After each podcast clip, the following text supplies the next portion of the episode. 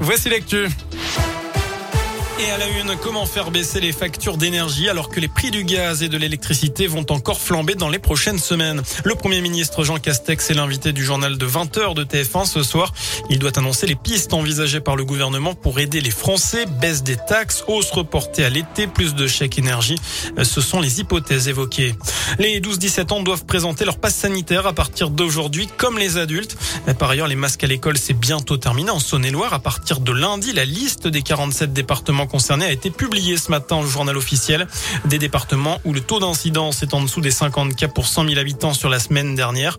La Saône-et-Loire est à 22. Les écoliens dinois, eux, vont devoir garder le masque encore un peu puisque le taux est à 53.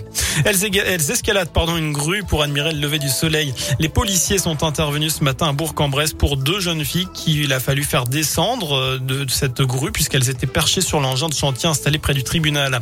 Euh, condamné à un an de prison ferme, Nicolas Sarkozy décide de faire appel. L'ancien président français a été reconnu coupable de financement illégal de sa campagne électorale de 2012. Le tribunal de Paris estime qu'il avait conscience du dépassement du plafond. 13 autres personnes ont été condamnées dans l'affaire Big Malion, notamment Jérôme Lavrieux, directeur adjoint de la campagne électorale. Il est cop de 3 ans de prison, dont un avec sursis. On passe au sport. Place aujourd'hui à la deuxième journée de Ligue Europa de foot. Lyon reçoit les Danois de Brondby depuis 18h45. À la même heure, Monaco euh, eh bien, a débuté sur la pelouse des Espagnols de la Real Sociedad. Et puis Marseille accueille les Turcs de Galatasaray. Coup d'envoi à 21h.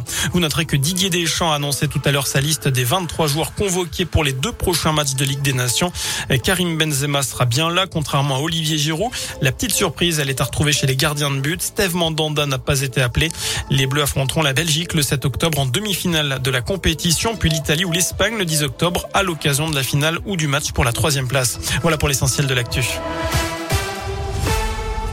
Merci beaucoup.